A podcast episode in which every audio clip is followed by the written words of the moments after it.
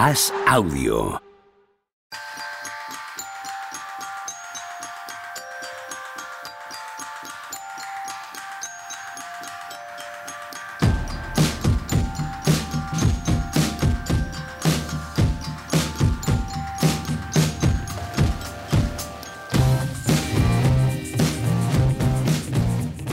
Hola, ¿qué tal? Hoy estamos al lunes 20 de marzo del año 2023. Estábamos hablando de fiestas patronales, de fiestas populares, estábamos rindiéndonos a la magnificencia de Javier Machicado. En fin, hemos hecho muchas cosas antes de empezar a grabar. ¿Qué tal? ¿Cómo estáis? ¿Qué tal, Juanma? ¿Qué tal? ¿Qué tal, Tony? Muy bien. La gran apuesta de As. La gran Machicado. apuesta de As, Javier Machicado. Cuidado. Aquí a sus pies. El caballo ganador. Vamos surfeando la ola buena, chavales.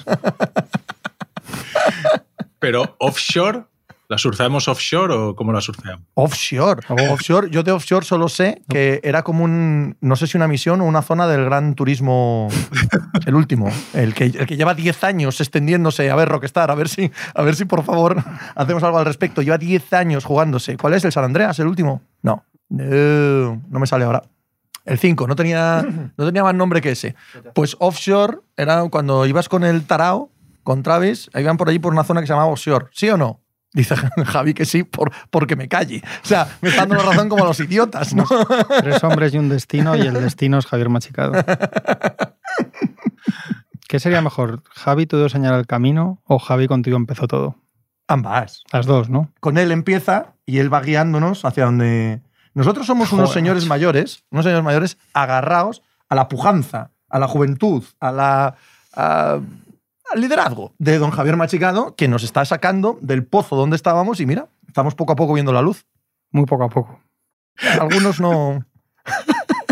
Algunos seguimos como topos. Me gusta una canción de los punsetes a, esta- a este respecto que dice: Al final del túnel resulta que hay otro túnel, que conduce a un túnel que acaba en un cuarto túnel. de, esto, de esto de la luz me parece que es una frase gloriosa. Tony, di algo, por favor. Sácanos, Yo- sácanos yo, de aquí. yo estoy contento porque se han acabado las fallas. Eso es lo que estábamos hablando antes. Eso es, de ahí veníamos, de las fiestas patronales. Yo pensaba que las fallas eran solo de Valencia. Provincia. Ya, ya, pero no. Pensaba que eran solo de Valencia capital. Por cierto, yo viví unas fallas en Valencia en septiembre. Ahí me tenéis. Cuando hacéis algo especial, allí me tenéis. En septiembre. claro, por la pandemia. El año de la pandemia que, Ah. las, eh, que no las pudieron hacer el 19 de marzo. No sé si septiembre o octubre, vamos, pero allí viví yo unas fallas en Valencia. Pues no lo recuerdo yo ahora. ¿Cómo, Pues, cómo eh, fue la pues cosa? fue el 2020 o el 2021, Y evidentemente. nosotros el reinicio de la Liga CB fue en Valencia. Ah, uno- correcto. Con el, además, aquellas fallas que Mm. viví, fui a ver, porque mi hijo todavía, el mayor, estaba jugando al baloncesto, y fuimos a ver aquel. ¿La alquería se llama? Sí. Aquel recinto que es la leche bendita, y pasamos por es allí a tremendo lo que he visitarlo. montado. Sí, sí. Qué cosa Nosotros que hacemos el con, planeta con de los allí test todos y los los años. laboratorios y tal, joder. Ya ves. Qué lejos queda eso en realidad. Ya ves. Parece que no pasó. No, la alquería es top, top 3, top 5 de instalaciones deportivas del mundo. Entre la alquería y el arena que quieren hacer en Valencia, Están, O sea, están en ello ya, ¿eh? sí, por eso eh, deberían poner al Valencia de baloncesto en la élite europea. O sea, la inversión que hay ahí, empezar, el objetivo tiene que ser ser élite europea, si no, no tiene sentido. el año que viene en principio no va a estar en Euroliga. Ya eso ya le ha pasado otra vez. Pero se cuenta Sí, con sí. a medio largo plazo Claro, solamente. Porque eso sí. es. Bueno, ahora que. Donde Ahora, también hay fallas. dale, dale, Juanma. Es en Atlanta, iba a decir. ¿eh? Joder, ¿Ya quieres meterte ya de No, pero es que me, me gusta hacer ahora estos.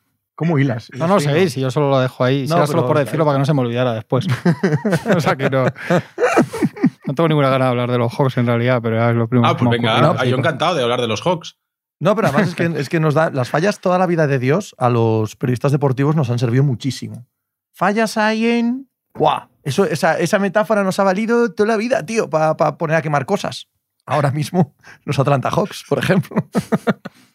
No se nota mucho la llegada de. no, mira, es una cosa que quería mirar para hoy y es el récord del equipo desde que ha llegado. Y no has tenido tiempo, ¿no? Pues he estado viendo a los Lakers. Ha estado quemando cosas. Ha estado quemando Que cosas. sí, claro, con quemando. las fallas, quemando los Lakers.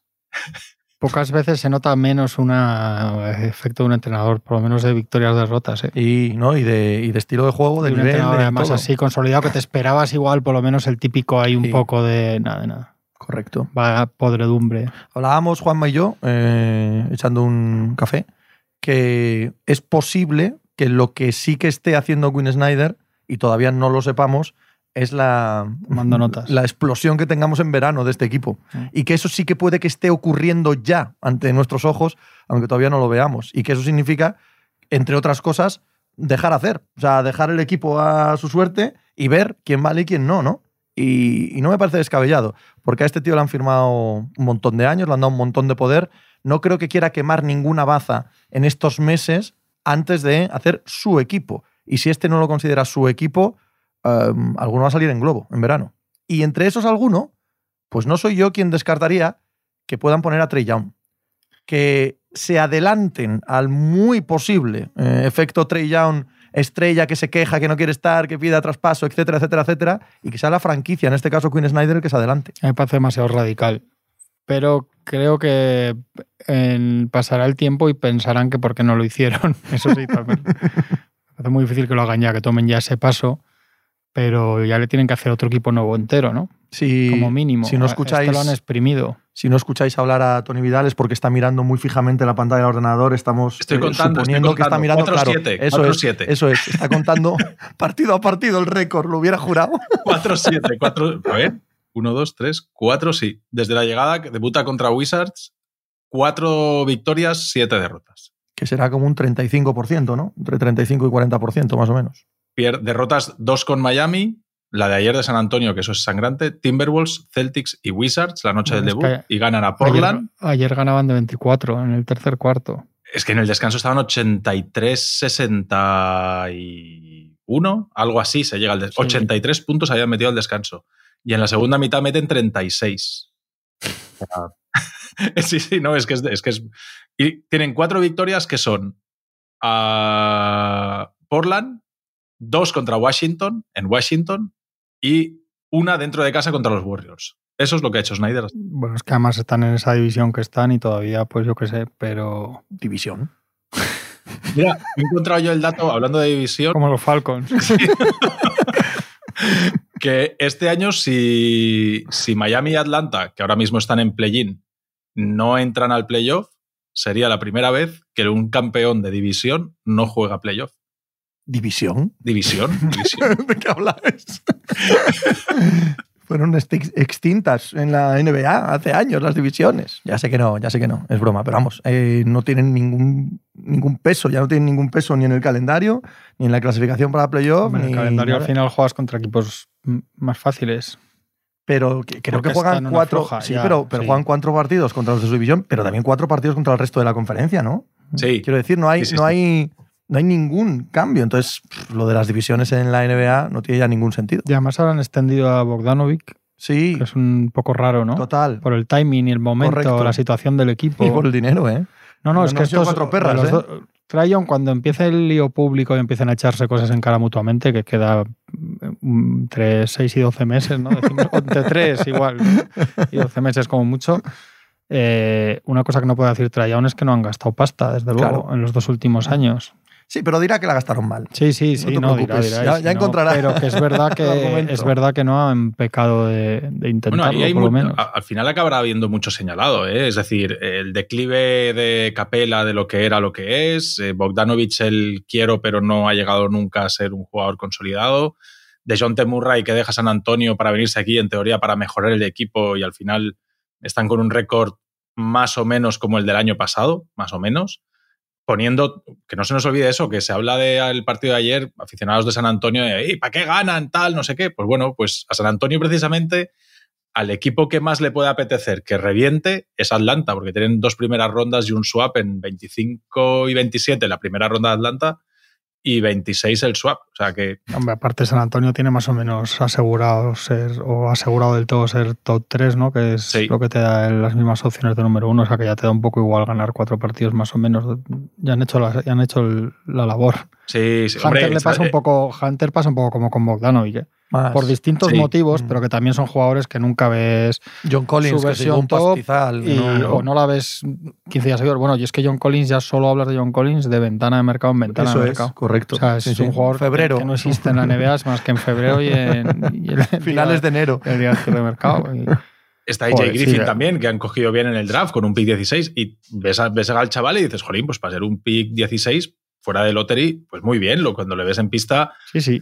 y al final por una cosa o por la otra, no hay manera. Sí, sí, todo está más o menos bien. La todos, verdad. esos, todo... todos esos se va a hablar de ellos y se va a señalar una nadería al lado del verdadero. Claro, claro, claro. Evidentemente. Del verdadero caballo de batalla, del dinosaurio que sigue ahí cuando se despierten. Que es Trey Young. Todo lo demás es dar vueltas eh, en círculos. Que no olvidemos que Trae Young viene con las expectativas de ser el nuevo Stephen Curry, ¿eh? triples de no sé claro. dónde, que es un problema defensivo, sí, ya, pero evolucionará. Bueno, Trae Young, tú ves año a año y es prácticamente el mismo jugador que llegó a la liga. O sea, la evolución de Trae Young en cuatro, cinco, cuatro o cinco años que lleva, cinco, eh, es, es nula. O sea, es el mismo jugador que llegó con los mismos problemas defensivos, con, los, con la misma eh, ineficiencia en ataque, tanto en porcentajes de tiros como en pérdidas de balón. O sea, es exactamente el Yo, mismo yo jugador. creo que tira peor. No sé si es al ojo, ¿eh? no he mirado los números, pero me da la sensación que tira peor, que tiene menos noches de. Tiene más noches de 1 de 8 en triples que en sus dos primeras temporadas. Y menos de 4 de 9, creo, ¿eh? Diría. Yo, eh, yo lo miré el otro día, no recuerdo ahora si esta es mejor o peor, pero digamos que las temporadas han ido una, una un poquito mejor, la otra un poco Mm. peor, pero más o menos por ahí, por, malos porcentajes en general. Y sobre todo que más allá de todo eso es va por el tercer entrenador, ¿no? Y con problemas con todos. No solo el tercer entrenador, sino que a los dos primeros. Claro. Prácticamente los echa él, los revienta él. No, no, eso digo. Claro, y- sí. Entonces ya que pueden, No solo que eso, pueden sí- cuestionarse si... Y que este tercero lo ficha la franquicia. Primero, echan a un entrenador a mitad de temporada para poder hacerse con este entrenador, para hacerse con Quinn Snyder. No quieren esperar al verano, no quieren pelearse con otras franquicias. Eso ya te indica lo que querían de él. Este solo acepta después de una semana de negociaciones cuando todos sabíamos que él era el elegido porque quiere no solo una seguridad económica, que de eso ya suponíamos que estaba en el primer contacto que tienen con él, sino que quiere una seguridad absoluta de cómo va a gobernar la franquicia y el poder que va a tener. Por lo tanto, la decisión de la franquicia, eh, ya lo explicamos en su día, pero vamos, lo estoy convencido, la decisión de la franquicia no es solo fichar a un entrenador, la decisión de la franquicia es ya no somos rehenes de Trey Young.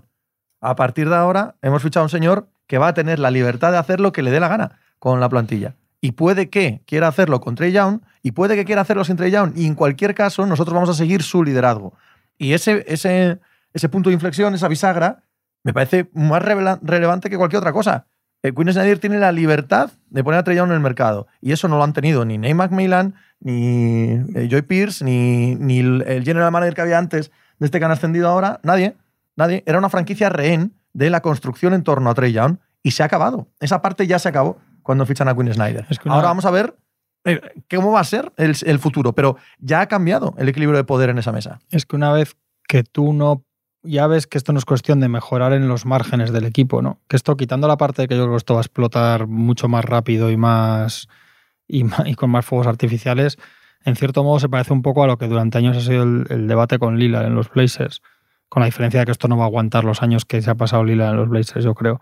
Pero una vez que tú ves que no puedes hacer pequeños cambios alrededor de la base de equipo que tienes contra Young, solo hay dos cosas. O, o- o cambias todo alrededor de Trae Young otra vez para hacerle otro equipo a Trae Young porque crees que es un jugador franquicia con todas las de la ley, o te cargas a Trae Young. O traspasas a Trae Young. Entonces, en 2023, ¿cuánta certeza tendrán en Aldanta de que el movimiento bueno es cambiar todo pero quedarte con Trae Young? Pues yo sin estar dentro de la franquicia tengo la sensación de que ahora mismo deben, deben em- estar bastante preocupados con esto. Las cosas que se filtran desde dentro apuntan a, a que no le aguantan más. ¿eh? Claro. Se dice que ya están viendo cómo hacer el traspaso de liderazgo de, de Trae Young a Dejounte Murray, que Dejounte Murray ha liderado muy mal y que el ambiente dentro del vestuario, la mayoría de compañeros no están contentos con cómo funciona él. O sea, todo eso ya se está filtrando. Entonces, mm, sin ninguna duda, el, el- el que más eh, motivación debe tener para que esto funcione es el mismo Trae porque yo supongo que esto Ya ves, no hay más que verle en pista para darte cuenta de la motivación que tiene. Sí, no, no, yo Ah, creo tiene, tiene unas ganas de salir este también de tipo de allí. chicos no funcionan así No, ya. O sea, no, es no. al revés. Es como. Sí, sí, total. Apagan el interruptor. Correcto, y dicen, no me queréis, me piro yo. Sí, sí, no. pero va a salir por la puerta de atrás primero y segundo no es lo mismo, quiero decir, va a llegar siendo un jugador problemático. Si tú no dejas dudas sobre tu capacidad de liderar, sales de una manera y te quieren de una manera y si sales como parece que va a salir Trae Young, el equipo que lo coja No, si la lógica te la entendemos, Sí, pero eso sí, es sí. diferente a lo que pasa en su cabeza. En su cabeza, es el mejor jugador Ah, del mundo, sí, el sí, que puede hacer lo que le da la gana. en el su que- entorno, claro, lo que dirán en su no. entorno, etcétera. A mí me encanta, ¿eh? a mí me parece un jugador con un talento absolutamente diferencial. Sí. Pero en la- en- precisamente en la pandemia que hablábamos antes, cuando te ponías a ver su Instagram y lo veías ahí tumbado en el sofá con la copa de vino, con unas ínfulas de grandeza, hablamos de 2020, 20, ¿eh? o sea, primer, segundo año en la liga. Eh, y ya te dejaba un poco una sensación un poco, un poco rara. Y esto hablábamos el otro día de, de que cuando uno coge el papel de villano, después, cuando las cosas no le van bien, no suele favorecerte.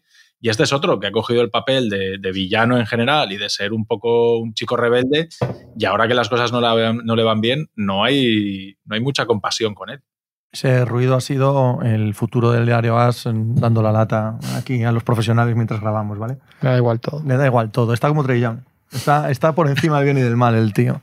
Qué jodido. Pues eh, yendo a la opinión, porque esto de que hemos hablado es, es la sensación que nos da desde fuera, pero yendo a la opinión, yo no hago más que reforzarme. Yo creo que este verano va a haber movida. Va a haber verbena con Trey Young, ya no solo los Atlanta Hawks en general, sino con Trey Young.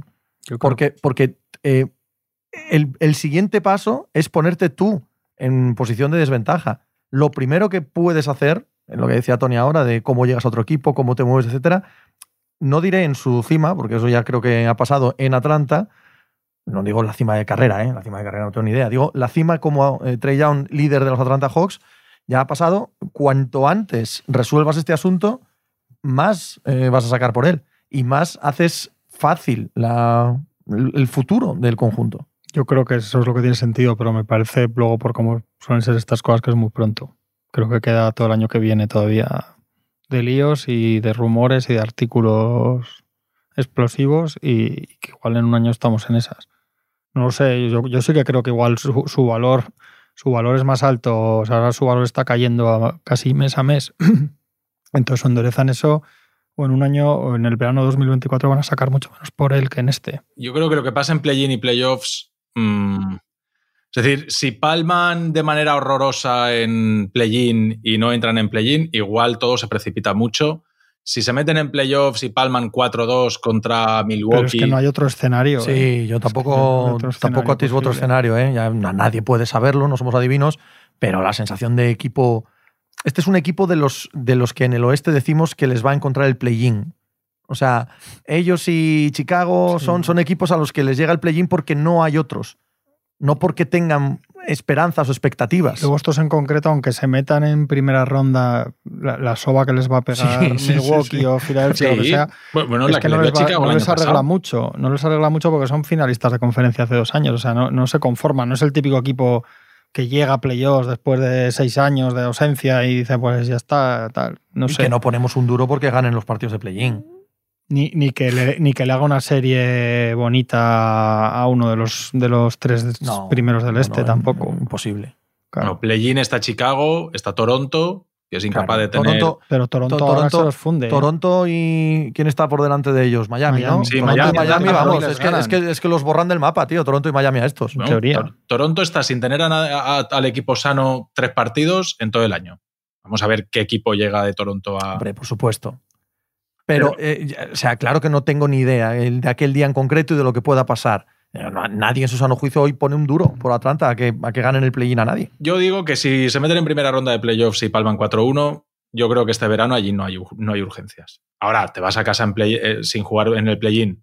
Si Atlanta, Entras- gana, si Atlanta gana dos partidos a Toronto y Miami y luego le gana un partido a Milwaukee, yo te pago una cena donde quieras, macho. Vamos juntos de la mano donde te dé la gana. No, no, no, tienen que. No, no, ellos pueden. Ahora mismo, como está hoy, es palmar contra Miami. No Porque están, si ganan, a, si ganan a Miami, ya están en play-in directo, no están novenos. están octavos. Ah, pensé que estaban novenos. Y claro, por eso, por eso digo que depende un poco. Si ganan el primero a Miami, ya están dentro. Y si palman, después habría que ganar al que gane de, de Toronto y, y Chicago. Sí, sí, había, había Quiero decir que, que, me parece que hay manera de maquillar esto. Uf. Sí, sí, yo entiendo lo que dices, ¿eh? pero no sé si en este caso eso es maquillaje para las expectativas que ha tenido este equipo los dos últimos años. Siempre lo decimos muchas veces, pero las, las finales de conferencia tóxicas estas, este es un fenómeno que se da mucho en Sí. la NBA. ¿eh? Portland, Dallas. Sí, sí, Atlanta. Portland, Sí, sí, sí, sí. las de Dallas del año pasado van camino de lo mismo, estas de Atlanta, o sea, eso Eso hace mucho mal. Aparte, siempre parece que siempre pilla a los equipos en veranos que tienen que renovar a siete. siempre, ¿no? Esto, Qué casualidad. Junta, ¿no? Se junta, sí, sí. Se junta una cosa con otra y de ahí sale. Anda que nos han hecho teorías al respecto de la gente en año de contrato. Pero la verdad es que Atlanta los dos últimos años ha pagado todos los que tenía que pagar, ¿eh? Que sí, que ha, sí. pegado- ha pecado de pagar. O sea, Pero no- que además lo de Bogdanovich no ha se, lo, se lo quita en sus narices, es verdad que Hunter con un momento casi extraño, ¿no? Pero se lo quita en sus narices a Milwaukee. Sí, sí, sí. sí. Que, que estaban allí pujando a para. Hunter, pagan a Collins, no tienen problema en hacerlo de Murray porque creen que eso cosa que no. Ni lo de Capela, lo de Capela no le sale gratis tampoco el traspaso. cambian ¿eh? de entrenador, a mí no, no, no han tenido reparos en ca- tocar cosas, pero no.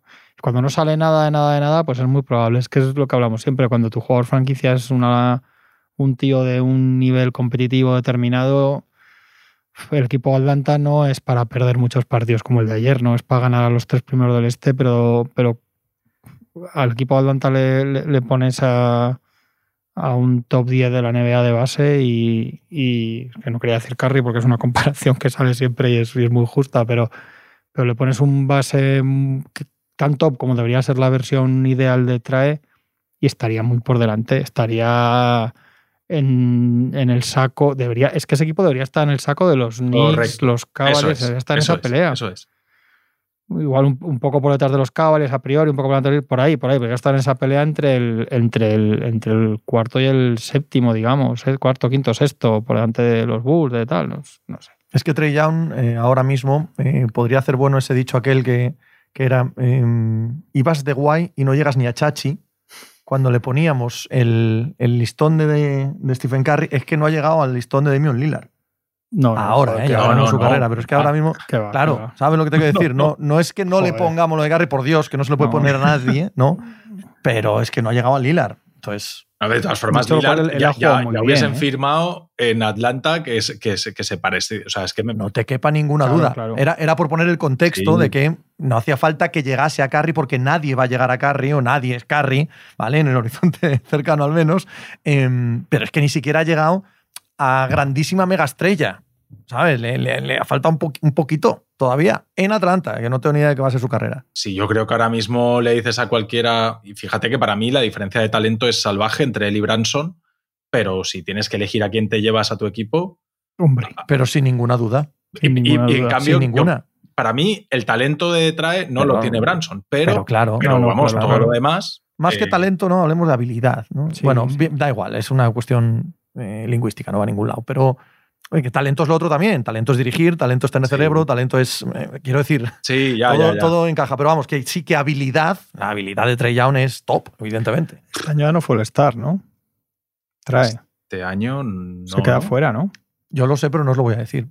Se queda fuera. Yo qué sé. Sí, sí, No sí. tengo ni la más remota idea. O sea, el All-Star pasa por mi mente, Es tío. que o el- sea, no, es que no me acuerdo. el- el- el Fue en Salt Lake City, eso sí me a- acuerdo, pero no el sé año más. de la final del Este, juega ese año, y bueno, y cuando llega, o sea, él tiene ahí suficiente, enseña suficiente para ser muy optimista con él. O sea, que todo eso ha asistido, tampoco te lo inventas. Claro, hombre. Pero Sin duda. la realidad es que, que ahí se queda y desde ahí empieza a Dice empeorar gran- en vez de a mejorar. Dice la gran apuesta de Ya, As que no ha sido que no, All-Star. ¿no? Ha sido el Star, ¿no? Entonces, en el momento en el que tiene que dar, ya llega ahí al borde de- del superestrellato, en vez de eso empieza a ir todo peor, ¿no? Llegó el caso de este un problema de carácter clarísimo. Sí, De- Las famosas declaraciones no le hacen ningún bien. Las declaraciones es estas de estamos para playoffs, pero que playoffs, chico, que no. Pero eso lo dijo el año después. sí, justo claro, después de el año ser después en, noviembre. Que- Sí, que sí. pero en noviembre. O que- sea, que pereza la temporada regular. Entonces, eso no, al final no, se- no sale nada bueno de. Sí. de- no deja de ser una frase que, da exactamente Sí, igual, sí, pero- salvo que te indica lo que luego hemos Sí. visto. Ese es el problema, ¿no? Que es eh, completamente coherente con lo que hemos visto de su carrera. Pero Tampoco vamos recuerdas, todo en Atlanta, ¿eh? O sea, ¿Eh? Que, no, que no es solamente este problema. En Atlanta están pasando muchas cosas muy raras. no, Hombre, sí, claro, sí, evidentemente. claro. No es solo que trae Young no está dando el nivel que, Que se no, que no, él. está claro. Que sí.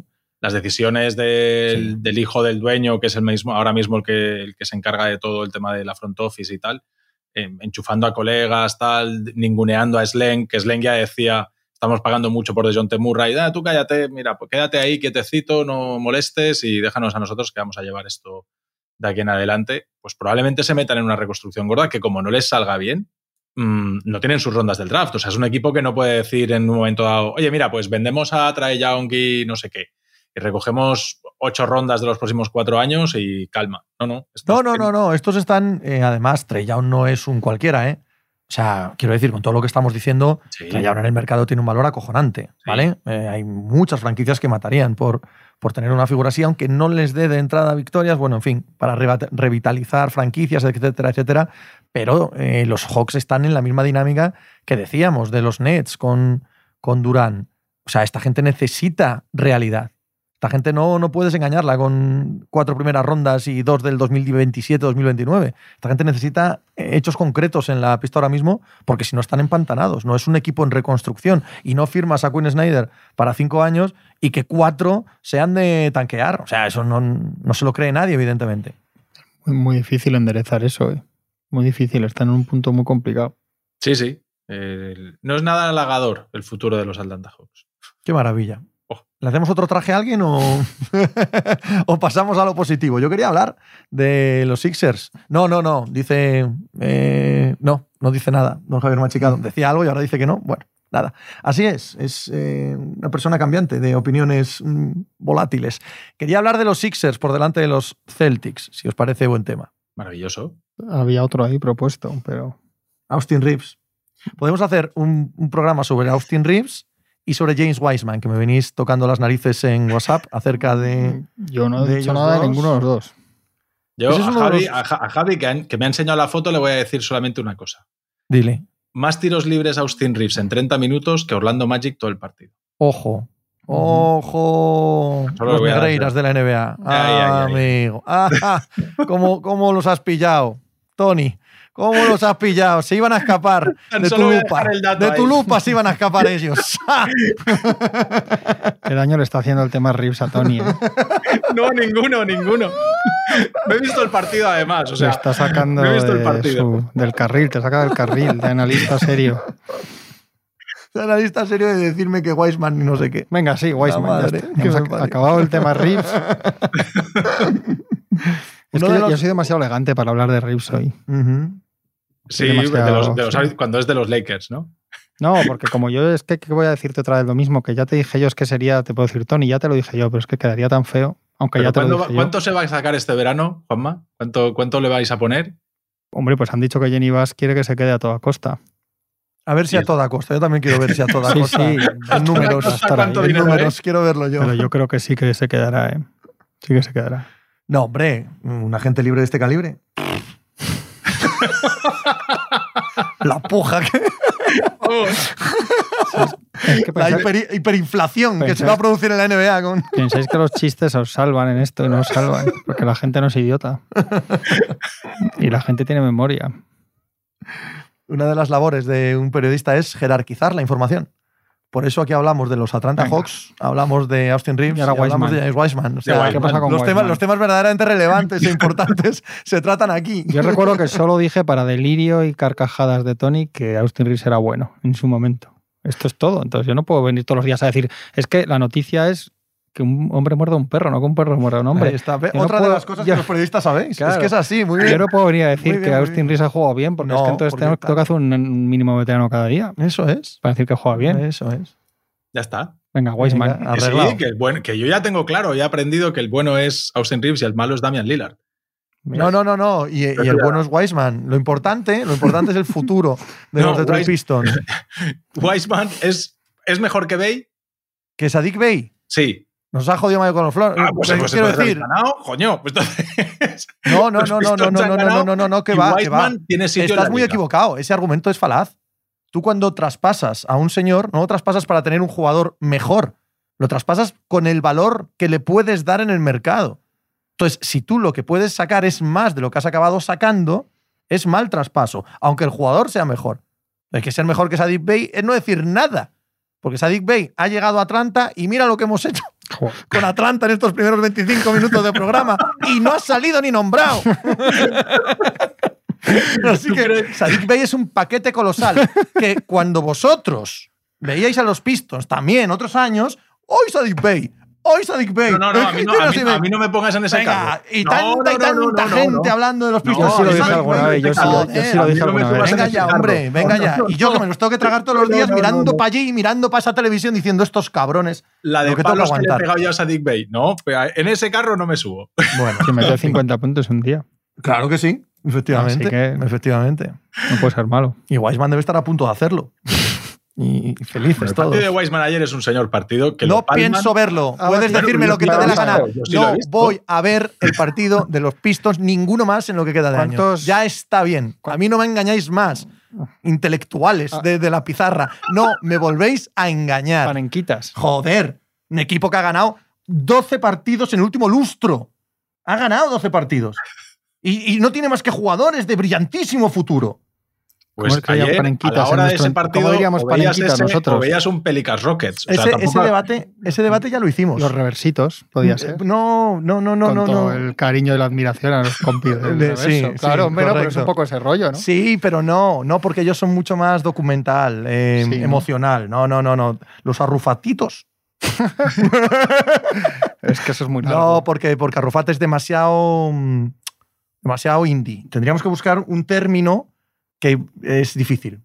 Es difícil. Yo una vez, y creo Pues que, no, creo, que, creo que no lo podemos hacer público porque una vez que ya tuvimos este debate nos salió un término excesivamente ofensivo. Ah. Entonces no, no creo que lo podamos hacer público, aunque ahora mismo lo tengo en la cabeza y me va a ser muy difícil borrarlo de aquí al final del programa y, no- y que no se me escape. Pero ha batido los en estos 15 días, ¿cuántos récords Chamberlain ha batido Weisman? Porque esa es la medida. Pues 10 o 12. seguramente. Fijo, fijo. Tony. Yo os digo que Weisman tiene sitio en la liga y ya está. Pues genial. Y, y que disfrute de una larga y poderosa carrera, tío. Está muy bien. Pues, pues probablemente. Pues que Probablemente. sí, pero y, y, y también. ¿Y qué? No, no, no, no, no. No era eso, no era eso. No era eso. No, no busques, no busques gran apuesta del diario As. No busques la inquina aquí. Entre bastidores. ¿eh? Entre tío. ¿Cómo la tira el tío? Y quiere que lo diga yo. Ha hecho lo que Valdano hizo con Mourinho aquella vez. De darle un papel para que Mourinho lo leyese. Y yo, cual Mourinho, te digo, gran apuesta del diario As, que no pienso leer Cuando eso que has puesto. vídeo. Otro- otra cosa va a ser. Yo, que sepa la gente que yo ahora mismo estoy como ellos, ¿eh? O sea, ahora mismo soy como un oyente más. Lo que pasa ahí en los estudios centrales. de- Filadelfia de- Sixers por delante de Boston Celtics. ¿Os parece? ¿Os parece bien el tema o, o queréis que sigamos con este descenso a los infiernos de la liga? Fantástico. Para mí es la gran historia de lo que queda de temporada. ¿Cómo? regular, ¿eh? ¿Qué me dices? ¿Sí? ¿Tú crees? totalmente. Hombre, vaya. Ahí lo dejo. Un equipo que ha superado a otro, que ambos aspiran al anillo, que, oh, eh, joder, que tienen casi al MVP o a uno de los que va a estar en el MVP. Sorprendente. No es como el séptimo o el octavo jugador de la rotación de un equipo que va decimoprimero en el oeste, ni con un pivo que ha sido traspasado y está en el puto peor equipo de toda la liga, pero no es mal tema. No es mal tema Pero, este. pero es más aburrido. Claro.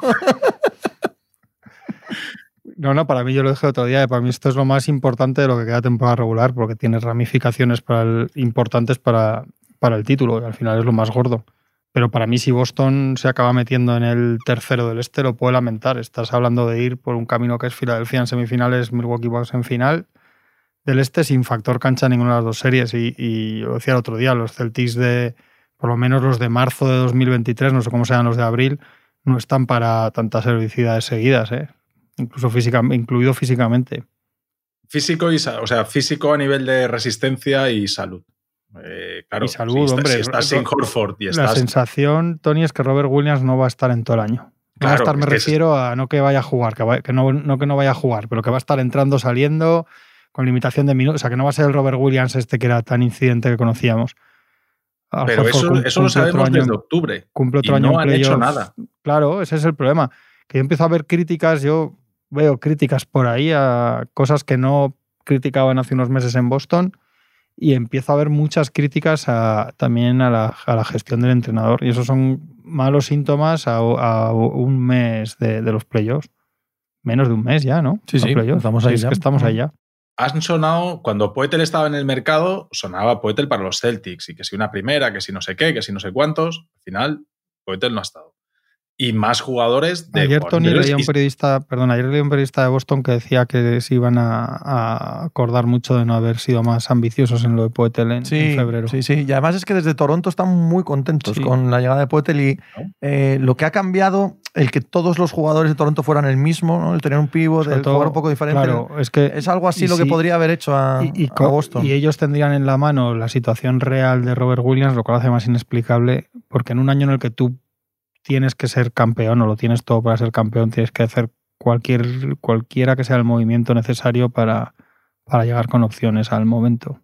Perdona, Tony, que te hemos interrumpido. No, eso, que es, que es, que es un problema eh, estructural que se estaba viendo en, en octubre, se veía en noviembre y decíamos, bueno, vamos a ver qué pasa con Robert Williams y vamos a ver qué pasa con Al Horford. La derrota del otro día, ¿contra quién es? Eh, claro, si, si hicieran el partido Cornet, o sea, si hiciera el partido Cornet, ¿qué espera? Contra los Jazz. Ese partido es el que me di. Sí. Claro, ¿qué, qué, qué esperas? No, no, no puedes. O sea, cierras el partido con Cornet y con Graham Williams, como 4 y como sí. 5. Pues, pues claro, Tatum puede ser eh, mejor Michael Jordan, pero, pero es que. Claro. quiero decir, A ver, entiendo, entiendo lo que. Joder, a ver, y me daba mi cosa hacer la comparación de Curry. No quería hacer la comparación de Curry contra. Young, me cago en 10. El partido acaba con un tapón de Kessler a Graham Williams y Tatum no recibe el balón. La, Gra- Grant Williams ha despeñado mucho este año eh, como valor de jugador de rotación. Ahí la renovación de Graham Williams parece que hay. Bueno, que todos verano, eran muy en- amigos y todo muy maravilloso. Sí, sí, eso ha y no un- llegaron al acuerdo de renovación. Sí, Y parece que está dejando eso algo ahí, algo de pozo, ¿eh? Eso ha sido un tema. Lo cierto es que el de Navidad del año pasado, no de este, del anterior, de cuando empiezan a reconducir lo que parecía un desastre con el año pasado, eh, con Udoka, ahora el peor momento de los Celtics es este. sí, sí, sí, O sea, sin de- ninguna de duda. todo el año pasado, sin contar al final, el, el crack final con los Warriors, pero estás hablando de, de mitad de finales para adelante, y toda la primera mitad de este año, en ningún momento, de toda una temporada completa casi, porque vas toda la segunda mitad de la pasada, toda la primera mitad de esta, etcétera, y cuando peor están es a las puertas de, de un año tan importante para ellos. ¿Y entendéis el, el uso de Derrick White en los momentos decisivos Ese es de, otro de los tema que les partidos, están, esa es otra cosa que le están diciendo a Machula mucho. Y creo que con razón. Lo que pasa es que es verdad que es menos importante y también tiene peor solución por la gente que juega por fuera que el juego interior, ¿no? Pero yo estoy un pelín también en esa línea. eh. Me gustaría ver más de Derrick White eh, Sí. cuando los partidos están en el alero. si Robert Williams no tiene una aparición milagrosa, que yo creo que es muy difícil este año ya, o sea, que pueda estar echado un cable es una cosa, pero que esté en lo que ellos esperaban, no necesitaban. Y con un año más de Horford, meterte con ese frontcourt y Grant Williams, que aparte de ser pequeñajo, está mal y tal, meterte en esas contra Antetokounmpo y Brook López y tal, es, es para es pa echarte a temblar, Sí, ¿eh? que sí, luego, sí, luego sabe Dios, pero es vas a necesitar 48 puntos todos los días de Tatum literal, igual no te llega. Es que en, en Boston, hoy en día te pones a mirar los problemas y repetiríamos exactamente los mismos tres que decíamos en octubre. Uno era la profundidad, porque al final la llegada de Brogdon, no sé qué, no sé cuántos, te pones a mirar y dices la profundidad. La profundidad de los Celtics, la profundidad es Sam Hauser, es Cornet y es Blake Griffin. Esa Sí, es la sí. profundidad de los Celtics. Totalmente. Con eso no puedes aspirar a nada serio. Ah, no, puedes, no puedes tener un tío fuera 15 días. Hablábamos también de la dirección del equipo. Es cierto que con Brockton, White, bueno, pero al- uno de los problemas que han acarreado los últimos partidos es la cantidad de juego que estaba generando Jalen Brown y de la, cantidad de decisiones, en lugar de, como estos dos, tres últimos partidos, volver a, ser un mero ejecutor, que se está viendo en las explosiones de anotación que está teniendo y ya no tiene tanto el balón como hace un mes. Y el tercero era el juego interior, que estaban muy cogidos con pinzas con Robert Williams y con Horford. Y son los mismos tres problemas que hablábamos en octubre. Y eso hay que- hay que mirar a quién hay que mirar. Ah, Es que eso no es culpa de Tatum, eso no es culpa de Jalen Brown, eso es culpa de los otros. sí, sí, o de Brad Stevens. Claro, sí, sí, Claro, a, ese, a ese me refiero. Claro, a ese. hay que subrayar a Brad Stevens, que es el que ha hecho este equipo el que ha montado todo esto y el que no ha tomado la determinación en febrero de mejorarlo o no. Y luego es probable que Machula sea estupendo para haber cogido el equipo donde estaba y mantenerlo ganando partidos en temporada regular, pero igual ante problemas o ante ajustes o ante ciertas necesidades, igual no es extraordinario, es que no lo sabemos. No, no, ni idea, claro. Al final es segundo año que tiran la moneda. Bueno, Budokai tampoco es que fuera una moneda leer un desconocido, pero vamos, no, no tenía experiencia como entrenador principal. Sí, pero yo estoy más con Tony, ¿eh? esto no tiene pinta de entrenador, tiene pinta de que, sí, no sí, tienen más pero- jugadores que pero- los que hay. Pero que aparte igual tampoco, quiero decir, que tampoco sabe si... Con el si- entrenador lo hablábamos el otro día. Mi sensación un poco es que estaba todo muy bien recogidito y todo muy bien organizado y montado por parte de Udoka Claro. y a medida que va, porque estas cosas cuando cambias de entrenador, a no ser que te cambien el sistema de arriba a abajo, no se ven enseguida. Entonces, si tú mantienes más o menos lo mismo que había y la misma manera de jugar, pues cuando realmente se ven tus carencias es cuando pasa el tiempo y te vas teniendo que ver en, en situaciones nuevas que no tenías preparadas. Entonces, si tú sigues la, la huella de Udoka, pues todo va muy bien, va muy bien, pero a medida que va pasando el tiempo se va desdibujando, ya los trazos no son los mismos y vas teniendo tú que crear cosas de tu propia cosecha. Y eso es lo que parece que Machula no está aportando. Y con la pérdida de Hardy en verano, ahora lo que hablábamos el otro día de Damon Studamayer, pues al final resulta que los tres tíos de más edad de ese banquillo han desaparecido y todos son jóvenes, con experiencia justa y se les está viendo a todos un poco las costuras. No sé que- si. Que además es un equipo que todo lo que no sea ser campeón va Claro, a ser claro, duro. Es total, que, claro, el- el- Hombre, seamos justos. Sí, sí, si, no, caen si- en siete partidos con Milwaukee y tal, bueno, con- bien, correcto, sí, pero, o- pero que el objetivo es o uno en las solo, finales, sí. pero que si pierden las finales en el Que séptimo sí. con 58 puntos de Kevin Durant Que sí, que y no sé qué, no van a decir que, que fracaso, evidentemente, pero se van a quedar con mal sabor de boca porque. El, el premio de consolación lo tienen del año pasado. Que es así. es Claro, o sea, que eso, eso Dios, es que es un equipo en el mejor sentido con la que con una única aspiración. Y este es año. que eso es un problemón en el caso en concreto del que estamos hablando, no tanto del esquema eh, mental que puedes tener de los Celtics y del objetivo en playoff, sino de que te adelanten los Sixers. Eso es un problemón Sí. porque contra los Sixers tenían ganada completamente Sí. la batalla psicológica. Sí, sí, sí. La tenían absolutamente ganada hasta este año. Y empieza a parecer que no la tienen tan ganada. Ellos Empieza a parecer que Filadelfia deberían temer el día que Envid diga, hostia, Claro, que les podemos ganar eso a es, que vean- el rey igual- va desnudo, Ese día eso igual es. les rompe, les Sí. par- los parte en dos. El día que vea a Horford delante, en vez de pensar que eh, se le olvida jugar al baloncesto, que pasa que es lo que le pasa contra Horford desde tiempos inmemoriales, diga, madre mía, que Horford tiene 37 años y me lo llevo colgado del brazo, igual se acabó ahí la, la eliminatoria. Claro, no. A mí me parece, en este- otras veces me parece menos importante, pero en, en este nivel de estos tres equipos y la situación que están a los tres, me parece realmente relevante quién acaba, quién acaba segundo y quién tercero, porque, porque Y sobre todo para Filadelfia. No, no es solo el factor cancha, que también, sino el hecho eh, de lo crecido Sí, que sí, llegas sí, aquí sí. si eres Sí. Filadelfia. Milwaukee no lo necesita, Boston probablemente tampoco, pero Filadelfia sí. Y darle alas a un rival como Filadelfia no es, no es sensato. Y el MVP a Embiid también le va a venir muy bien. Sí, pero eso no lo sabemos cuando se enfrenten Boston y Filadelfia. Eh, Boston y Filadelfia, ¿cuándo se da el MVP? Por ahí, ¿no? En el MVP no es prácticamente después de las finales. ¿Se hace público después de las finales? no me acuerdo cuándo fue el año pasado. Yo, No, hay, años, hay que es después de las finales y Sí, otro antes de la las gala finales. esta que hacían, que al final Sí. no iban. Sí, pero eso ya no se hace. Eso ya no se hace. Eso ya no se hace. Sí, Ya. pero yo no creo que lo den antes de las semifinales de conferencia, ¿eh? Nunca. No me suena, en absoluto. Bueno, yo creo que si la cosa va como va, eh, será bastante unánime si la temporada acaba así, con lo mal que está terminando Denver y lo bien que está terminando Filadelfia. Y lo hablamos el otro día, que la NBA Coño, sí en- Tony y, y Giannis. Sí, sí, Que- Yanis es el otro que candidato. A igual mí gana parece que Giannis, conforme ¿eh? se está cerrando la temporada con esta racha de. El Vamos 9, a ver, eh, perdona, quedan 10 el- el- partidos, el pero 9 de mayo dan, anuncian oficiosamente, o sea, pone Boinarowski el tuit de, el 9 de mayo es mitad de, mitad de segunda ronda. del Sí, pues ahí, justo. justo. En el quinto partido. en el quinto partido en Filadelfia, Sí. 2-2. Exacto. Van a decir a en el descanso, Bognarowski, que es, que es jockey. Source. La NBA planea dar. Sí, me parece. Y, es lo que decir. Me parece que lo del rey desnudo es, así. O sea, en cuanto Embiid se dé cuenta que ahí no hay nadie para pararle de verdad, que, que da igual que se metan todos ahí cinco colgados de sus brazos, que él, si la salud le aguanta, que es siempre la duda, va para arriba y se los lleva a todos por delante. eh, me parece que este año está. Al final, las narrativas, cómo, cómo cambian a lo largo del año, que empiezas de una manera. Queríamos darles ya el trofeo a los Celtics en noviembre, porque el trofeo. Yo no quería. Tú no querías, ya, pero, pero se, lo, se lo estaban ganando, ¿eh? Se No hay una, Sí, sí, una sola vez que se hable de ese tema, ¿no? Que no se diga, pero solo estamos en noviembre. Pero solo estamos en Sí, noviembre. sí. Pero en marzo, cuidado. Pero sí que. Y, y todavía no. Con y- razón, ¿eh? y Quiero ta- decir, y tam- no. igual que no se lo estamos quitando a 20 de marzo, obviamente. No, claro, O sea, que es lo Eso mismo. es, lo mismo. Pero también, si esto no acaba bien, nos podemos también volver no ahí, sino cuando acaban las finales y dices, "Nun- nunca dejes una final que vas ganando 2-1, tienes el cuarto Hombre, partido en casa, o sea, nunca dejes porque... Y decíamos, es que, No el, año, es que el año que viene, aunque, aunque no te hundas, pero el año que viene igual te elimina Yanis, el, o sea, que estas cosas pasan, pero... Sí, un hostia, yo- yo, creo, yo, yo empiezo a pensar que, que, que va a ser Yanis MVP, tío. De No. No. Hay, hay demasiada narrativa a favor de Embiid. Sí. Mucha Sí, demasiada. sí, sí, sí. sí, sí.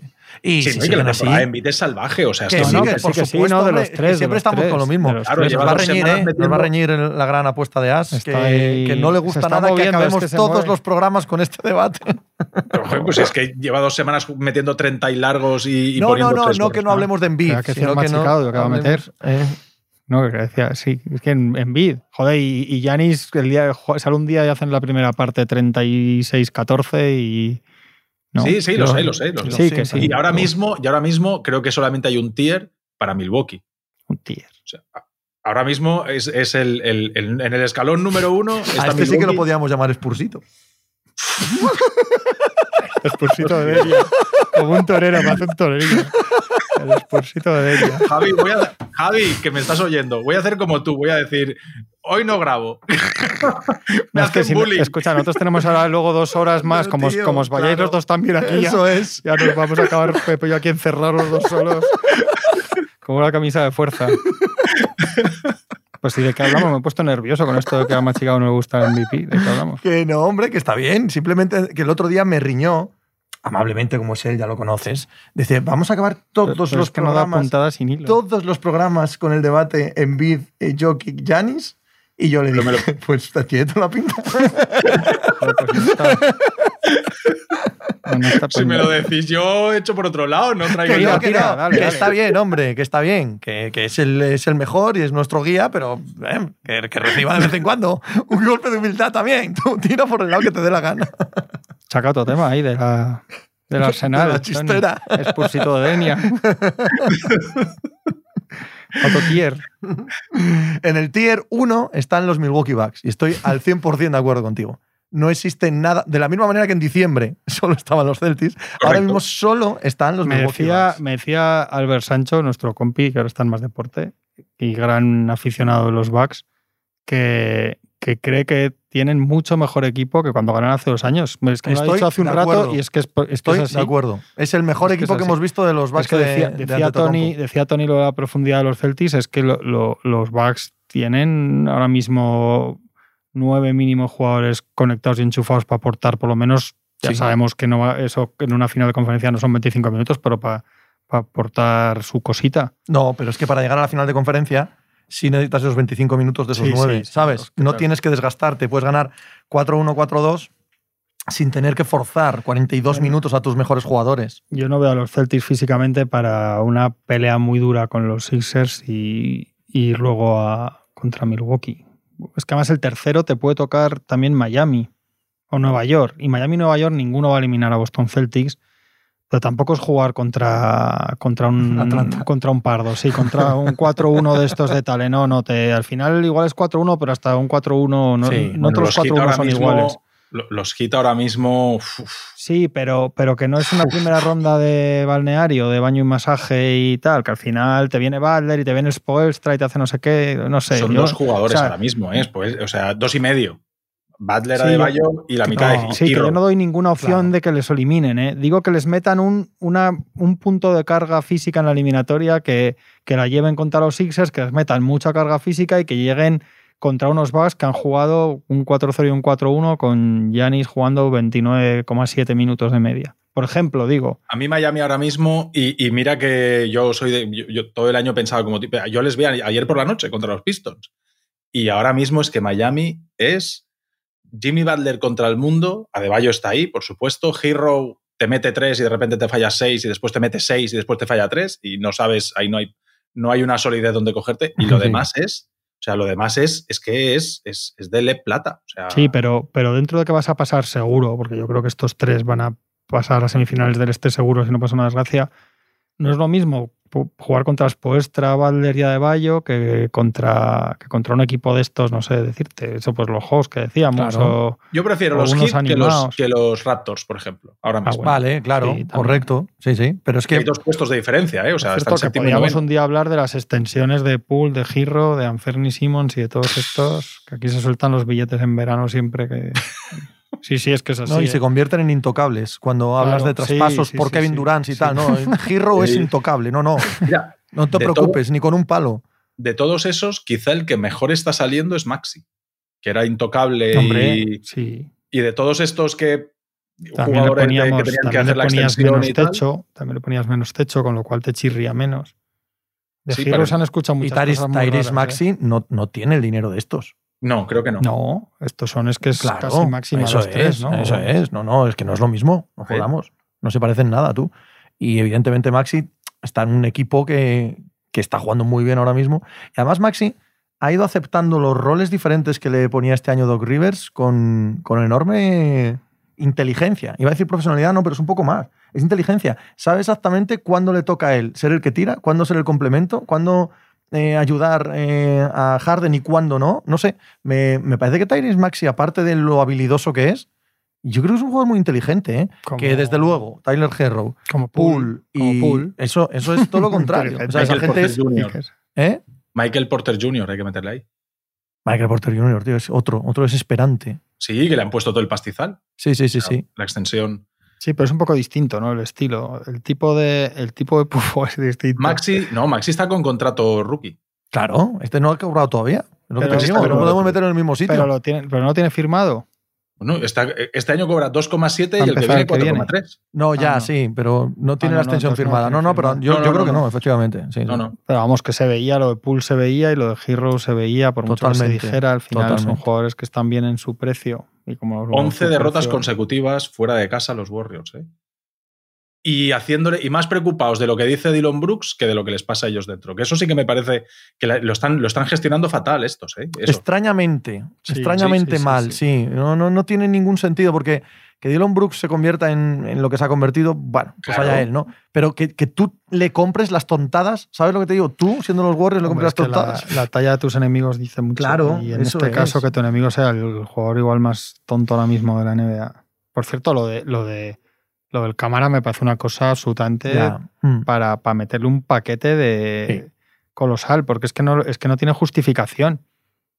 O sea, no hay ningún motivo para decir, bueno, lo ha hecho. Y, ¿eh? sabe que. pero, igual, pero igual, Tony, lo que hay que hacer es antes, antes de que un día nos peguemos un disgusto de verdad, en lugar de animarlo, entre comillas, entre todos, igual lo que hay que hacer es que le metían un puro y decirle, pues claro, si ese señor se cae para atrás y se hace un esguince cervical, le meten un paquete y si no. Quiero decir, que no es cuestión del resultado, ¿no? Lo que se decía cuando se tiran cosas a los árbitros en el campo de fútbol, es decir, que no hay que premiar la puntería, sino la voluntad. O sea, es que un tío que está tan descontrolado por las pistas de baloncesto, un día va, a haber un disgusto con él, del tipo que sea, pero con un aficionado, con un cámara, con que le va a meter a uno, pues lo típico que ya le ha pasado cuando está en el aire. O sea, va a haber un disgusto con Dylan Bruce porque estamos, que este es como soltar un becerro por una pista de baloncesto es verdad, es que no, tiene dos dedos de frente. Que sí, que sí. Y, se le está ahí encima empoderando, entre comillas, porque a él todos estos saraos en los que se mete le empoderan. Yo os digo, y está aquí, está aquí Javi también. Yo, en los partidos que vimos en Los Ángeles, yo el de los Lakers me llama la atención porque empieza a hacer gestos al público nada más empezar.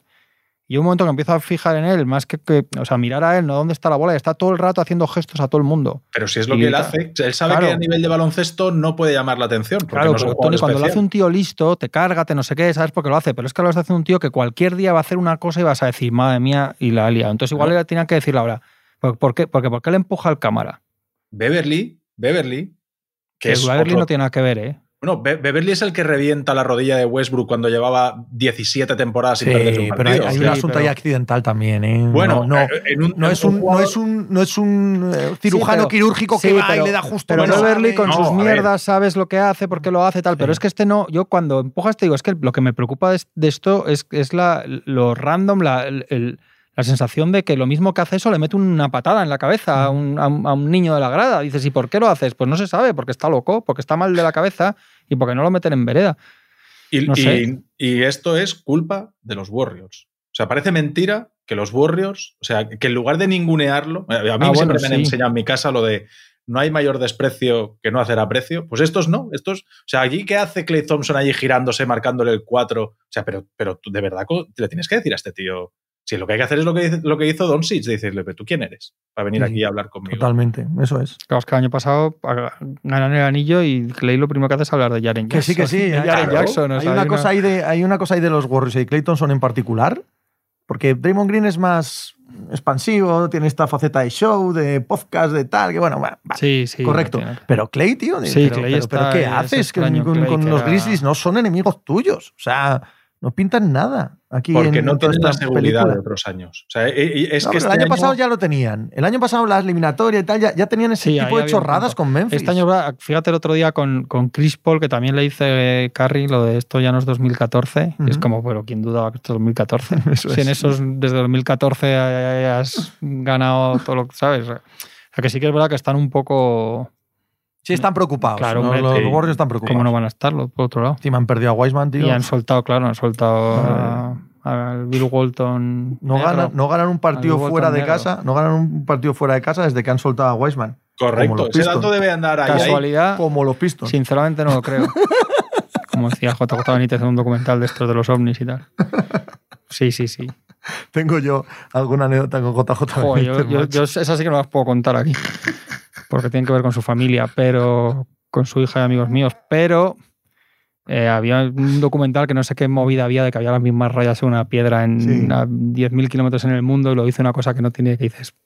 Y dices, casualidad, sinceramente no lo creo. Y me acuerdo mucho de esa frase. Pues yo, esto igual. Estaba, yo estaba escuchando una vez a JJ Benítez hablando de. Eh, lo de los ovnis no es eh, que lo creamos, qué tal, no sé qué. Es un hecho científicamente comprobado. Han venido visitantes de otros planetas aquí y está comprobado. O sea, el, que debata esto es, porque es una cuestión de fe el que no lo debate. Y yo, jo, qué maravilla. Qué maravilla poder escuchar gente de esto. Pues no están los Warriors para que estuviera jugando mucho Wiseman ahora. No. No estaríamos viendo. Bueno, peor fuera de casa no lo iban a hacer, ¿eh? Lo, lo, harían como los Pistons. No estarían para experimentos con Wiseman. Ha sido un absoluto y total placer hablar con vosotros hoy en este maravilloso día de festivo en Madrid, por lo menos. Que aquí vamos a estar encerrados toda la tarde, Juanma. Festivo, pero siempre es fiesta aquí, aunque no sea festivo. En nuestro corazón, correcto. Eh, un placer. Hasta luego. Hasta luego, Tony. Un abrazo.